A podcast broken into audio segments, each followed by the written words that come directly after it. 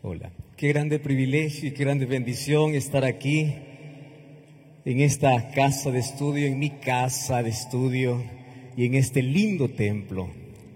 Bienvenidos, buenas noches, feliz sábado. Es emocionante desde aquí ver este lindo grupo de iglesia, esta iglesia aquí reunida, adorando a Dios, entonando esas lindas melodías, maranatas, Señor ven. Y durante toda esta semana nosotros vamos a abrir la palabra de Dios y todos los días vamos a clamar de corazón que esta sea nuestra oración, nuestra razón de existir. Oh Señor, ven. Yo quiero abrir la Biblia esta noche, antes quiero agradecer a Dios por la linda oportunidad que me da de poder estar aquí en esta iglesia y aquí en esta casa de estudio que forma pastores, líderes y misioneros para todo el mundo. Que Dios pueda seguir bendiciendo la Universidad Peruana Unión y a todos, toda la administración, profesores. Qué bueno fue ver hoy a algunos profesores con quienes ahí en las aulas compartieron todo su conocimiento. Y cada vez que nosotros estamos en alguna parte, en algún lugar, recordamos siempre sus orientaciones, sus consejos y es una bendición grande. Y gracias a ustedes por ser partícipes también de esta linda semana. Vamos a cerrar nuestros ojos y vamos a abrir nuestro corazón para que Dios pueda hablarnos hoy. Querido Dios, te damos gracias por esta linda oportunidad que tenemos de poder abrir tu palabra y alimentarnos, fortalecernos, permitir que nuestro corazón se llene de esperanza. Y no existe mayor esperanza que el regreso de Jesús. Y esta noche queremos que tu Santo Espíritu pueda hablar directamente a nuestro corazón. Esta noche hemos venido aquí, a pesar del frío, a pesar de las dificultades, para poder escuchar tu palabra.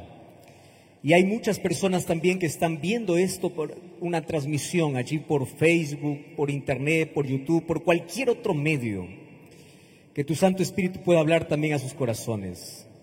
Y hoy podamos comprender lo maravilloso que tú eres con nosotros, el plan que tienes para nuestra vida y cómo tu amor puede hacer la diferencia en nuestra vida. Entregamos nuestro corazón, abrimos tu palabra y rogamos que tu Santo Espíritu, como siempre lo hace, pueda convencernos de pecado, pueda abrir nuestros ojos, podamos contemplar por la fe ese maravilloso Jesús que un día murió en la cruz, ahora regresar y que todos podamos estar preparados para este grande día. Mas hoy queremos que tú puedas mostrarnos mediante tu palabra la razón por la cual tú vienes y cómo tú preparaste todo para que seamos partícipes de aquel reino eterno. Danos tu bendición en nombre de Jesús. Amén. Sin duda, una de las palabras más lindas de nuestro vocabulario es la palabra familia. Es en, la, familia donde nosotros nos desarrollamos, crecemos, aprendemos. Familia es una de las palabras más lindas. Y por ser una de las palabras más lindas, es una institución que nació en el corazón de Dios. Dios es el autor de la familia, Dios creó la familia humana. Y esta familia humana estaba compuesta ahí en el jardín del Edén por Adán y Eva. Dios le da la orden que pueda ser multiplicada, y esta familia fue creada para ser feliz y esta familia también Dios tenía la intención de poder eh, colocarlo dentro de la familia celestial para que eternamente pudieran disfrutar de la presencia de Dios. Y qué lindo es cuando la familia disfrutaba de la presencia de Dios. Era una familia feliz, era una familia sin problemas, el ambiente era perfecto y los dos primeros capítulos de la Biblia nos hablan de este mundo perfecto que salió de las manos de Dios. Y ahí estaba la familia que disfrutaba en armonía, en armonía con la voluntad, estaba en armonía con la voluntad de Dios. Y esto es precioso. Solo que el conflicto ya había comenzado en el cielo. Y ya había un enemigo que intentaba desfigurar el rostro de Dios, el carácter de Dios. Ya había un enemigo que odiaba todo, todo lo que Dios hacía y ya había un enemigo que tenía un plan para poder destruir la familia que recién Dios había creado. Y todos ustedes conocen la historia. Mas hoy yo quiero detenerme en algunos asuntos importantes que la Biblia trae para nosotros sobre el momento preciso en el cual nuestra historia cambió para siempre. Y nuestra historia cambió porque Dios colocó a esta familia en un ambiente perfecto, solo que antes de pasar a una familia, a la familia celestial, ellos tenían que pasar por una pequeña prueba, muy pequeña prueba. ¿Y por qué digo que era una pequeña prueba? Difícil hubiese sido si Dios hubiese dicho así, solamente de un árbol podrán comer y de todos los demás no podrán comer. Eso sí es difícil. Más que sencillo parece ser cuando Dios dice, de todo pueden comer, menos uno. De todo pueden, menos uno. Esa era la prueba de lealtad, era la prueba de amor, esa era la prueba de fidelidad, eso era la prueba de que Dios creó seres inteligentes y el mejor uso de su inteligencia es usar su libertad para servir a Dios. Yo voy a repetir esto. Dios nos creó seres inteligentes y el mejor uso de nuestra libertad es que nosotros podamos elegir servir a Dios, amar a Dios, estar en armonía con Dios, obedecer a Dios. Solo que esta pequeña prueba no pasamos. Me incluyo allí, no pasamos. Conocen la historia. El capítulo 3 del libro de Génesis narra el momento cuando toda nuestra historia cambió para siempre. Versículo 6 del capítulo 3 de Génesis dice así, y vio la mujer que el árbol era bueno para comer y que era agradable a los ojos, y el árbol era codiciable para alcanzar la sabiduría, y tomó de su fruto y comió, y dio también a su marido, el cual comió así como ella, y a partir del versículo 7, la historia del mundo cambió para siempre los ojos fueron abiertos de ambos, ambos estaban totalmente desnudos, intentaron solucionar su problema cosiendo hojas de higuera, se hicieron delantales y se abre un paréntesis de dolor. Todo estaba bien hasta el versículo 6. Hasta Génesis capítulo 3, versículo 5, todo estaba bien. Y en el versículo 6 se abre un paréntesis que parece ser interminable.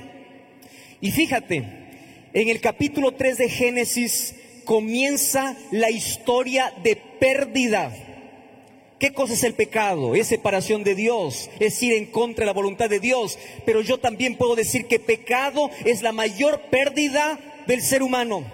Porque el ser humano, cuando, cuando él eligió pecar contra Dios, desobedecer a Dios, perdió muchas cosas. En primer lugar, perdió su inocencia, perdió el vestido, perdió el carácter de Dios, aquel carácter perfecto de Dios.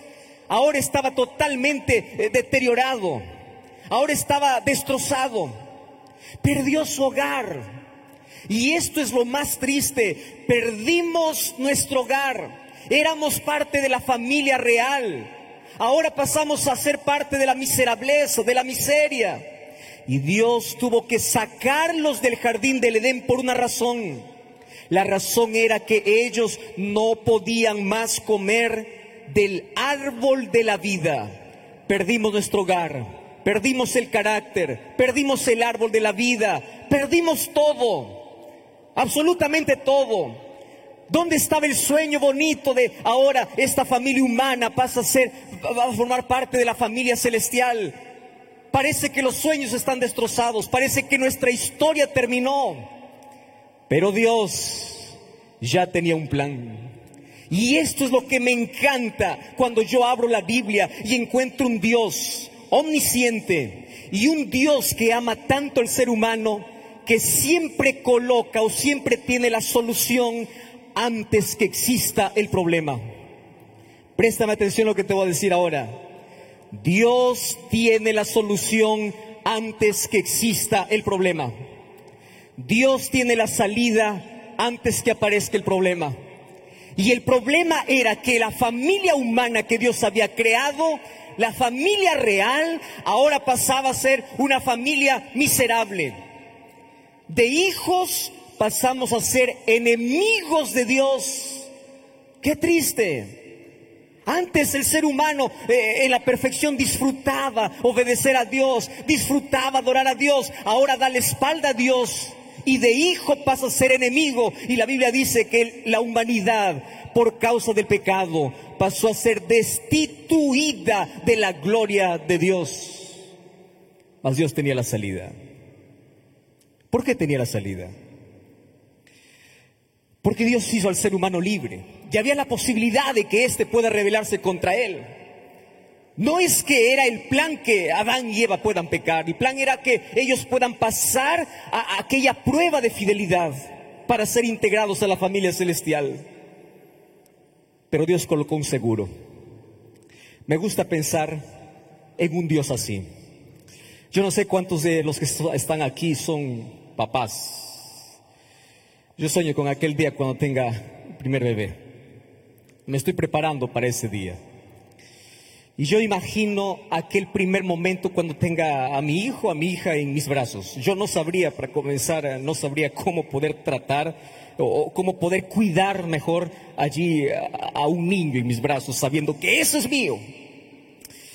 Pero yo ya escuché allí varias historias de los padres, especialmente aquellos padres que son novatos, ¿verdad?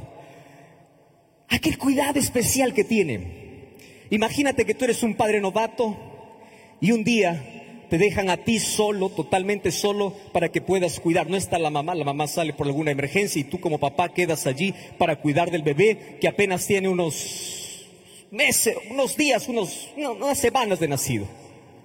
Entonces el bebé llora, el bebé grita, el bebé tiene necesidades, sino que no puede expresar con palabras, solamente llora. Y los padres tienen que ahí acostumbrarse a poder identificar llanto de dolor, llanto de sueño, llanto de hambre. Ustedes, los que son padres, ya conocen perfectamente, identifican el llanto de ellos. Ahora, imagínate una cosa, que una noche tú quieres descansar y tú colocas al bebé en la cuna. Solo que eh, eh, eh, para que tú puedas descansar tranquilo, no solamente le colocas en la cuna, tú colocas alrededor de la cuna almohadas. Y por si acaso en algún momento te quedas dormido y el bebé se da vuelta, no solamente colocas almohadas en la cuna, tú colocas debajo de, la cuna o de la cama un colchón. Porque si este cae, es verdad que le va a doler, va a gritar, va a llorar, pero no va a morir. Y eso es lo que Dios hizo allá en la eternidad. Antes de crear al ser humano, dijo así, si el bebé cae, si el ser humano falla, yo le voy a colocar un colchón para que éste no muera. Y ese colchón va a ser un cordero, ese colchón va a ser mi sangre. Ese colchón le va a traer de vuelta al hogar si es que él es destituido del hogar. Si es que él sale del hogar, ese colchón eh, va a ser el puente para poder traerlo de regreso a casa.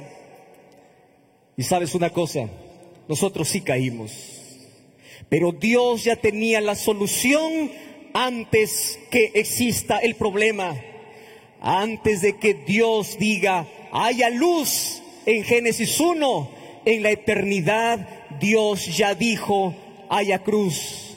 Antes de que Dios diga, haya luz, en la eternidad ya se dijo, haya cruz. La cruz era el seguro de vida. Por si el ser humano en su libertad eligiese rebelarse contra Dios y ser destituido de la familia de Dios. Y gracias a esa cruz, gracias a ese seguro, hoy nuevamente podemos soñar con, con, formar parte, con regresar a formar parte de aquella familia real, a ser hijos de Dios. Yo estoy buscando una historia que se parezca mucho a nuestra realidad para poder comprender mejor cómo es que nosotros un día estuvimos tan bien y de pronto cambió nuestra historia, pero Dios revierte nuestra historia para que podamos volver a formar parte de la familia real. Y saben que allí en la Biblia encontré una de las historias que a mí me fascina contar, me fascina leer.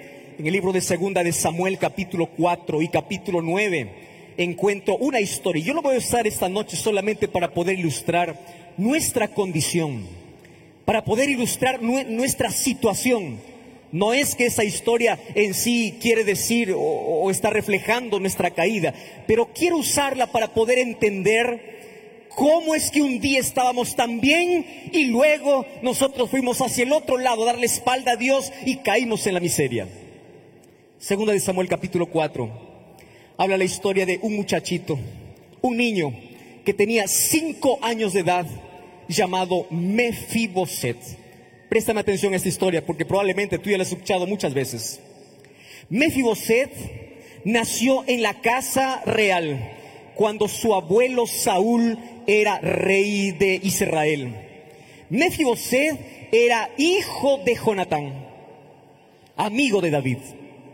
Un día, por un conflicto que existía cuando, o bueno, ya existió cuando subió el nuevo rey que era David, toda la casa y todos los descendientes de Saúl tenían que morir. Y como aquella persona que cuidaba del niño se enteró de que toda la descendencia del rey estaba muriendo, la historia dice que ella tomó al niño en sus brazos y para salvarlo, por cuidarlo, corrió y salió y lo llevó fuera.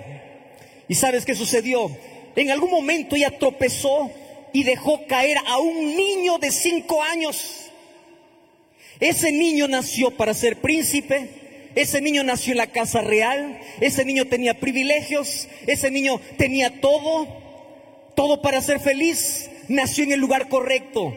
Sin embargo, un evento en la vida cambió para siempre su historia, porque a raíz de esa caída, ese niño, dice la Biblia, que quedó lisiado de los pies para siempre.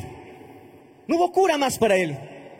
Un solo acto en la vida lo lició, lo quebró, lo arruinó la vida. Y lo peor de todo es que él dejó la casa real y se fue allá a vivir. En el capítulo 9 de 2 de Samuel dice que él vivió en un lugar que se llama Lodebar. Lodebar es un lugar desierto, es un lugar alejado. Lodebar significa sin palabra, no hay palabra, no hay alimento, es un lugar lejos, totalmente alejado. Ahora te pregunto, ¿él nació para eso? Por supuesto que no. Él nació para ser príncipe. Él era hijo de rey. Él tenía un futuro brillante. Mas un conflicto cambió su historia. Un acto cambió para siempre su historia y lo llevó tan lejos de su casa, tan lejos del palacio. Ahora de ser príncipe pasa a ser mendigo. Ahora de ser hijo de rey pasa a la miserableza, de la realeza pasa a la miserableza. Y esa era nuestra condición, de la realeza a la miserableza. Mas un día, dice el capítulo 9 de segunda de Samuel, que David está allí en su palacio y él empieza a decir, ¿habrá alguien de la casa de Saúl con quien yo pueda hacer misericordia por amor? Fíjate esa palabra, por amor a Jonatán. Y ahí hay un hombre que trabajaba en el palacio del rey Saúl, que se llamaba Siba, y le dice, sí, yo conozco a alguien, a un niño que mientras alguien le ayudaba a escapar cuando, la eh, cuando vino la muerte para toda su familia, quedó lisiado y él nació para ser príncipe. Este palacio es su hogar, mas ahora está viviendo en la miseria. Está ya en lo de bar. Quiero que tú imagines por un momento la orden de David diciendo, muy bien, si él está en lo de Bar y él nació para ser príncipe, él no merece seguir allá. Quiero que me lo traigas de vuelta. Allí preparó el carro, fueron para, hasta lo de Bar, porque Siba sabía dónde estaba. Y allí estaba probablemente Mefiboset sentado como un día cualquiera, como un día rutinario, mirando cómo la vida pasa. Él no puede hacer nada, absolutamente nada. Su condición no le permite hacer nada cuando de pronto ve a alguien pararse frente a su casa. Y ese alguien es probablemente alguien que en sus recuerdos de infancia quedaron, alguien que servía a su abuelo. Y le dice, Mefiboset, el rey te manda a llamar. El rey dice que vuelvas al palacio. El rey te pide que regreses. Y yo me quedo sorprendido porque él al ver la evidencia de que había un rey que él no conocía, él no conocía, que le mandaba llamar para poder devolverle todo lo que perdió, él se va, él regresa. Y cómo me emociona pensar en ese encuentro David y Mefiboset.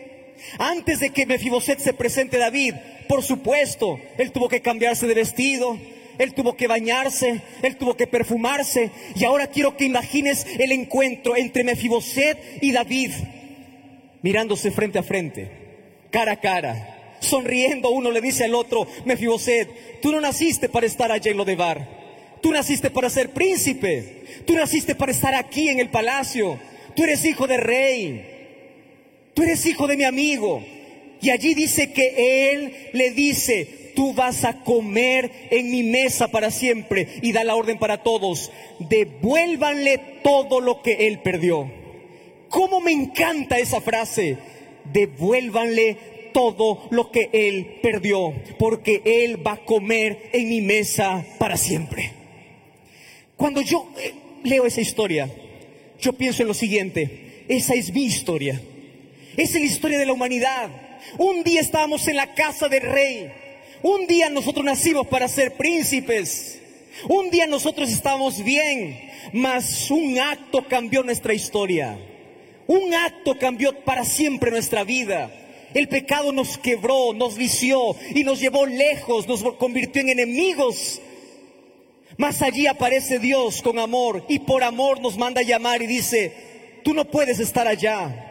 Yo quiero que tú regreses. Y no importa cuán quebrado estés, no importa cuán lisiado estés por causa del pecado, no importa cuán lejos hayas sido, regresa. Esta es tu casa porque tú naciste para ser parte de la familia real.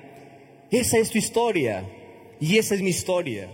Mas cuando pienso también en esta historia, yo imagino lo siguiente.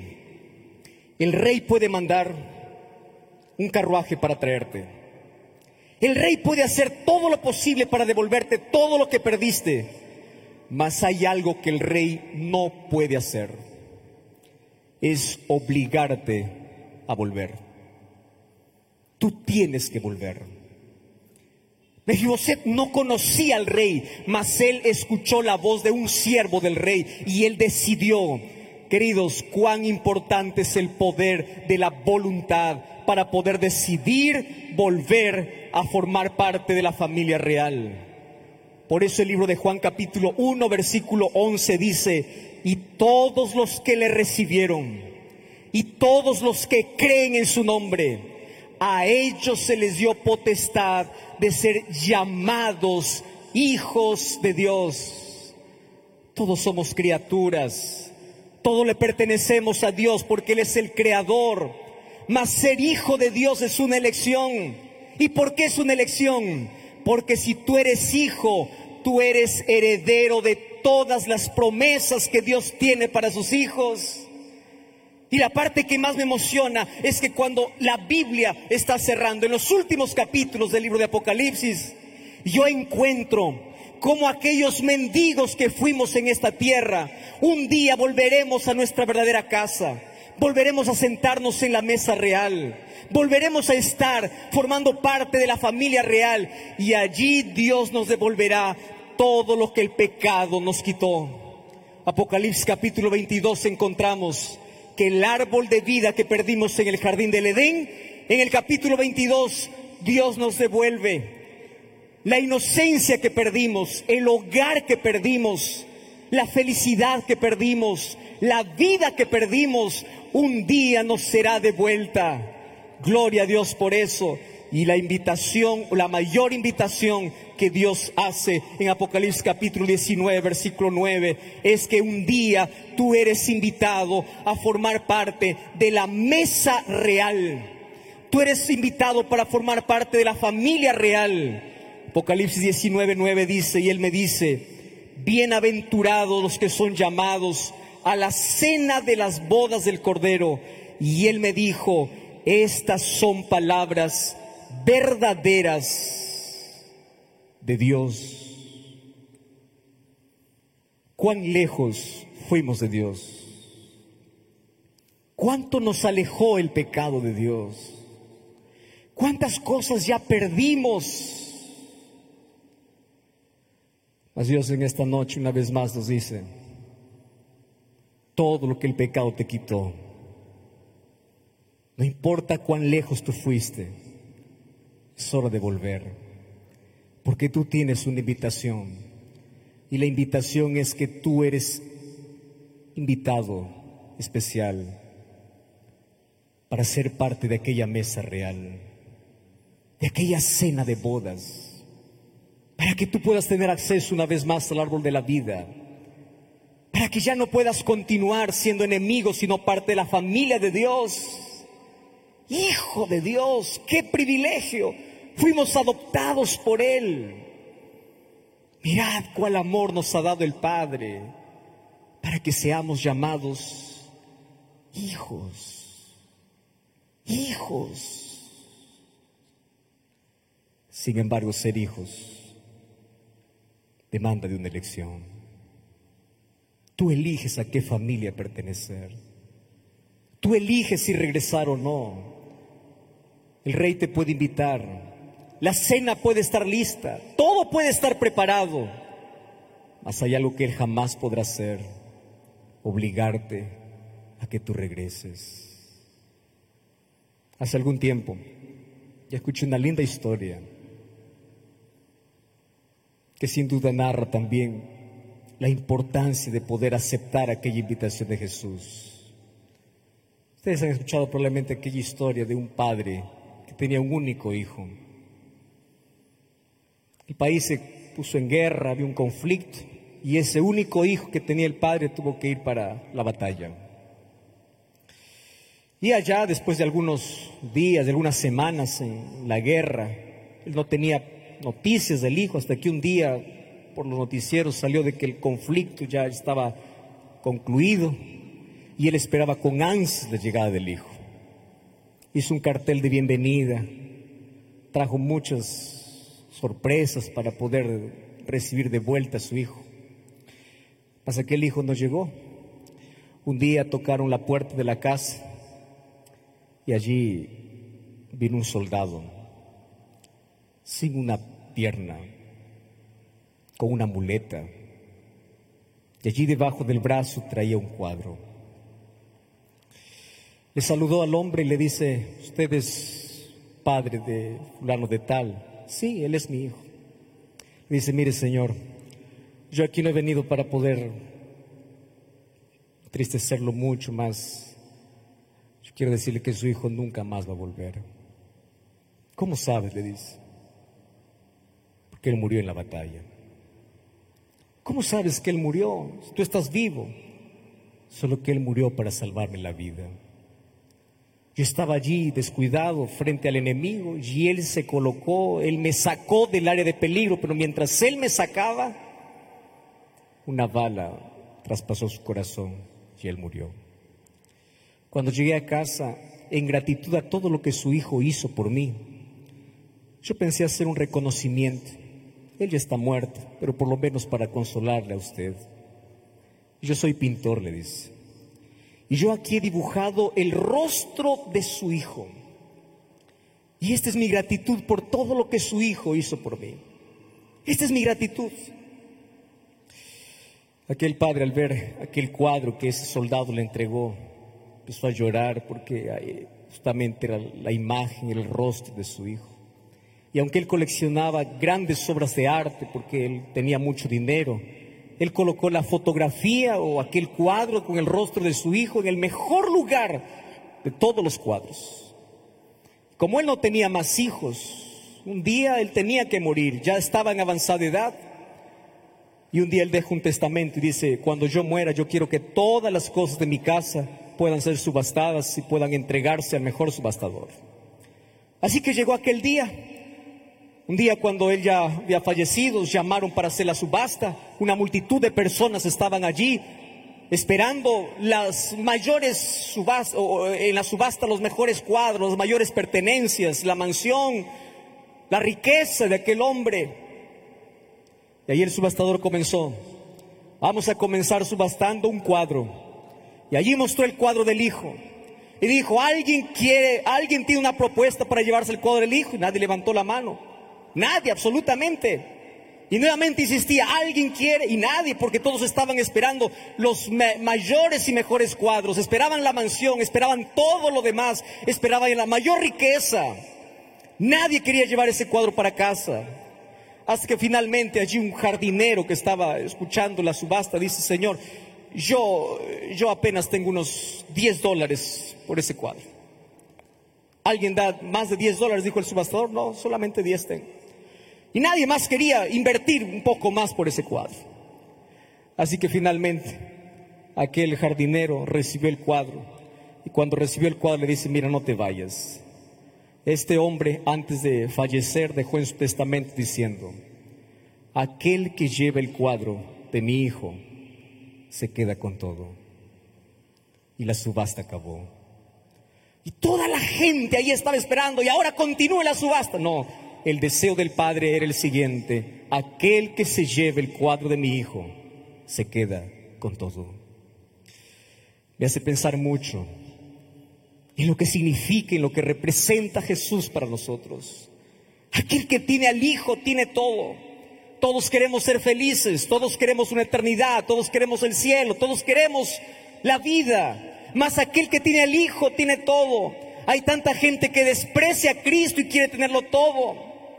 Y allí vive el mayor vacío de la historia, el mayor vacío de la vida. Y ese vacío intentas llenar con cosas uno de los mayores errores que ha cometido nuestra humanidad es intentar llenar por fuera el vacío que tiene dentro.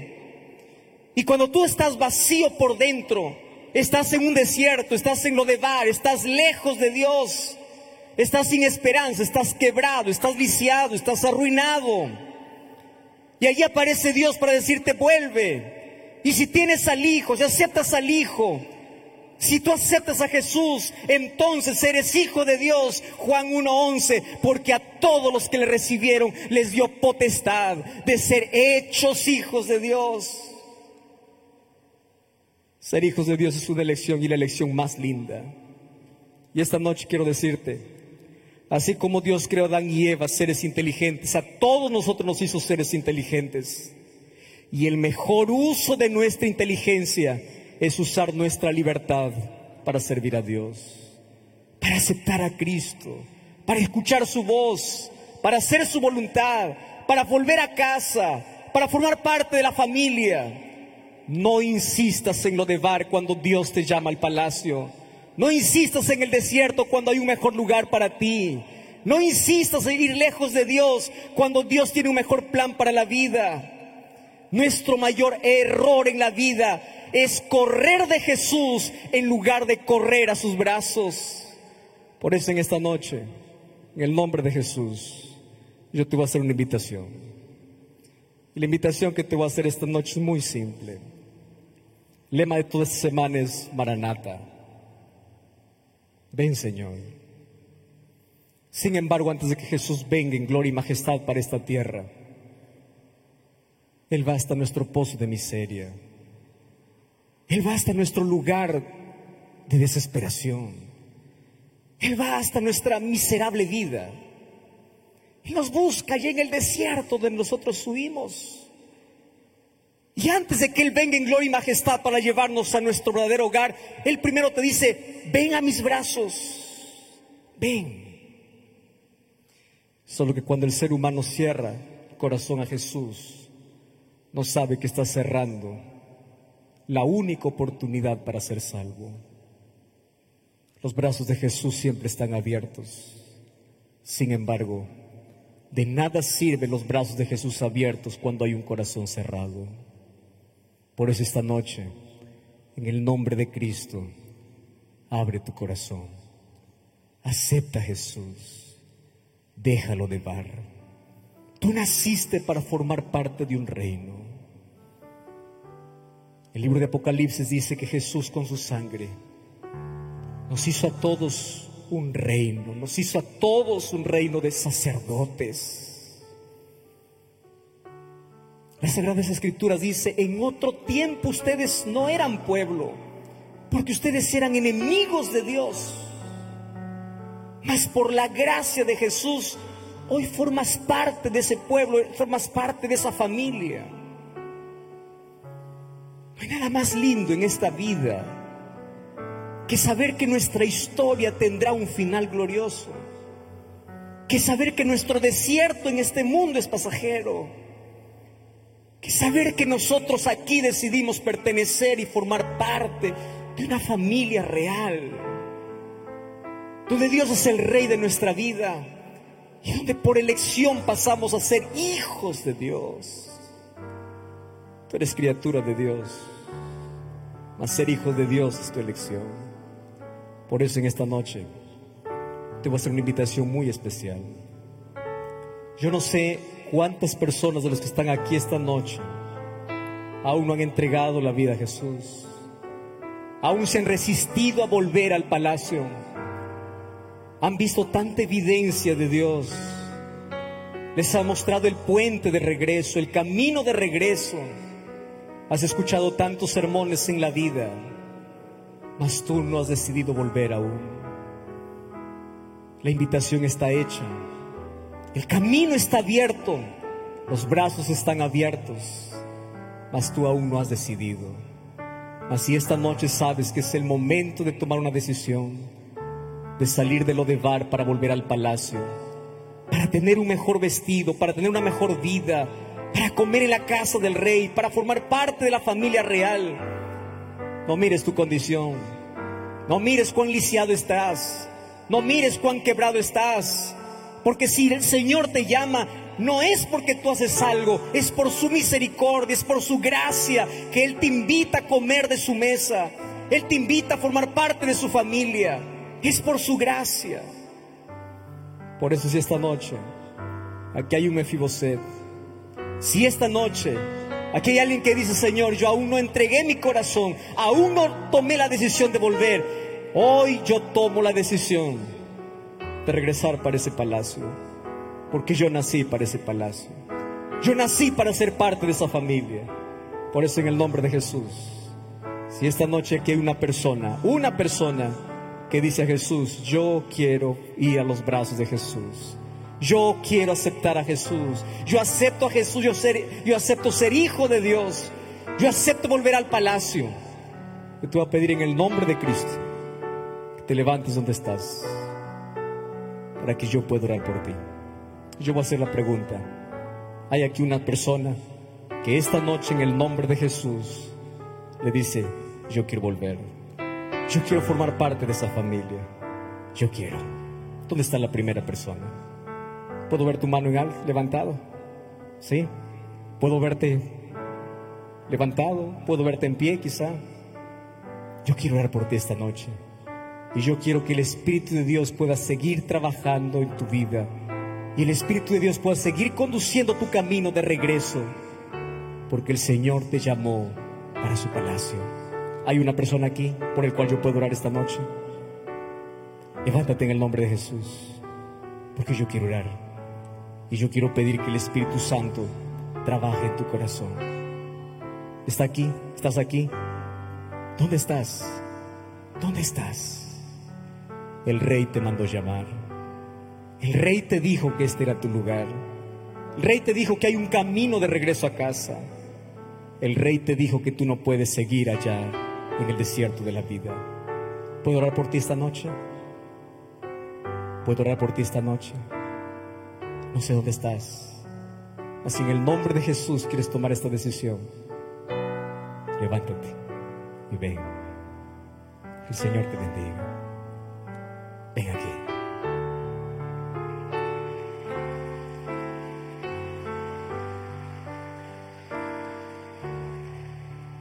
Dios te bendiga. Hay una persona más aquí esta noche que sabe que es la decisión que tiene que tomar. Ven. Porque Jesús tiene hoy poder para cambiar tu historia poder para cambiar tu vida. Porque hoy tú puedes dejar todo lo que el pecado, Dios hoy puede transformar todo lo que un día el pecado te quebró. Y Dios puede transformar para siempre tu historia.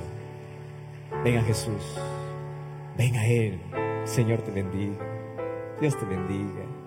Qué lindo. Ven, qué lindo. Ven a Jesús esta noche. Yo quiero orar por ti. Yo también quiero invitar a esas personas que están viendo esta noche esta transmisión. te conozco, querido, no sé cuál es tu historia. No sé ni siquiera en qué país tú estás. Mas el rey te mandó llamar. Hay un lugar, hay un espacio para ti, hay un lugar para ti. Acepta a Jesús hoy. Porque es Dios quien te llama para su casa. Qué lindo es cuando nosotros colocamos nuestra vida en las manos de Dios y decidimos volver a Él. El Señor te bendiga. El Señor te bendiga. Qué lindo. Dios te bendiga. Qué lindo. Ven aquí esta noche. Ven en el nombre de Jesús. Sabes que no hay nada más lindo en nuestra vida que elegir en, en nuestra libertad a Jesús como nuestro Salvador. Él cambia nuestra historia. Ven allí donde estás. Sal. Hay un lugar en el reino para ti. Tú naciste para el reino. Por eso tú no puedes quedarte allí sentado. Levántate y ven aquí. Porque Dios hoy quiere cambiar para siempre tu historia. Bienvenido a casa. Bienvenido a los brazos de un Padre que te llama. Bienvenido a los brazos de Jesús. Bienvenido a formar parte de una familia que se prepara para el regreso de Jesús. ¿Puedes esperar a alguien más aquí esta noche? Levántate y ven. Si tú sabes que tienes que estar aquí hoy. Sin embargo, yo quiero hacer una oración esta noche aquí. Vamos a orar. Querido Dios, Gracias porque en tu misericordia, en tu amor, tú nos buscas y nos llamas desde el lugar donde estamos. Ese lugar de miseria donde el pecado nos llevó. Ese lugar de rebeldía, de incredulidad, de dureza. Ese lugar donde solamente hay vacío en la vida. Mas esta noche escuchamos la invitación que el Rey nos hace, de que todos podemos formar parte de tu reino si nosotros elegimos a Dios como nuestro Padre. Que hoy aceptamos ser hijos tuyos. Por eso entregamos nuestro corazón. Por eso entregamos nuestra historia. Venimos aquí a tu presencia quebrados. Alguna cosa en la vida nos quebró Alguna cosa en la vida nos alejó y nos llevó lejos de ti. Alguna cosa nos llevó al desierto de la vida. Mas hoy nos ponemos en tus manos para que tu Santo Espíritu nos lleve de regreso. Y cuando estamos en tu presencia, tus brazos están abiertos. Así como tus brazos se abren, también nuestra vida, nuestro corazón está abierto para recibir y aceptar las mayores promesas que tienes para nosotros. No merecemos nada, mas en tu gracia nos das todo. Y gracias por tanto amor. Recibe este grupo de personas que están aquí tomando la decisión de entregarse a ti, tomando la decisión de volver, tomando la decisión de salir de ese lugar desierto para aquella mesa real que tú nos invitas, tomando la decisión de ser guiados por tu Espíritu. Entregamos nuestra vida Colocamos nuestro corazón en tus manos danos tu bendición hoy. En el nombre de Jesús. Amén. Amén.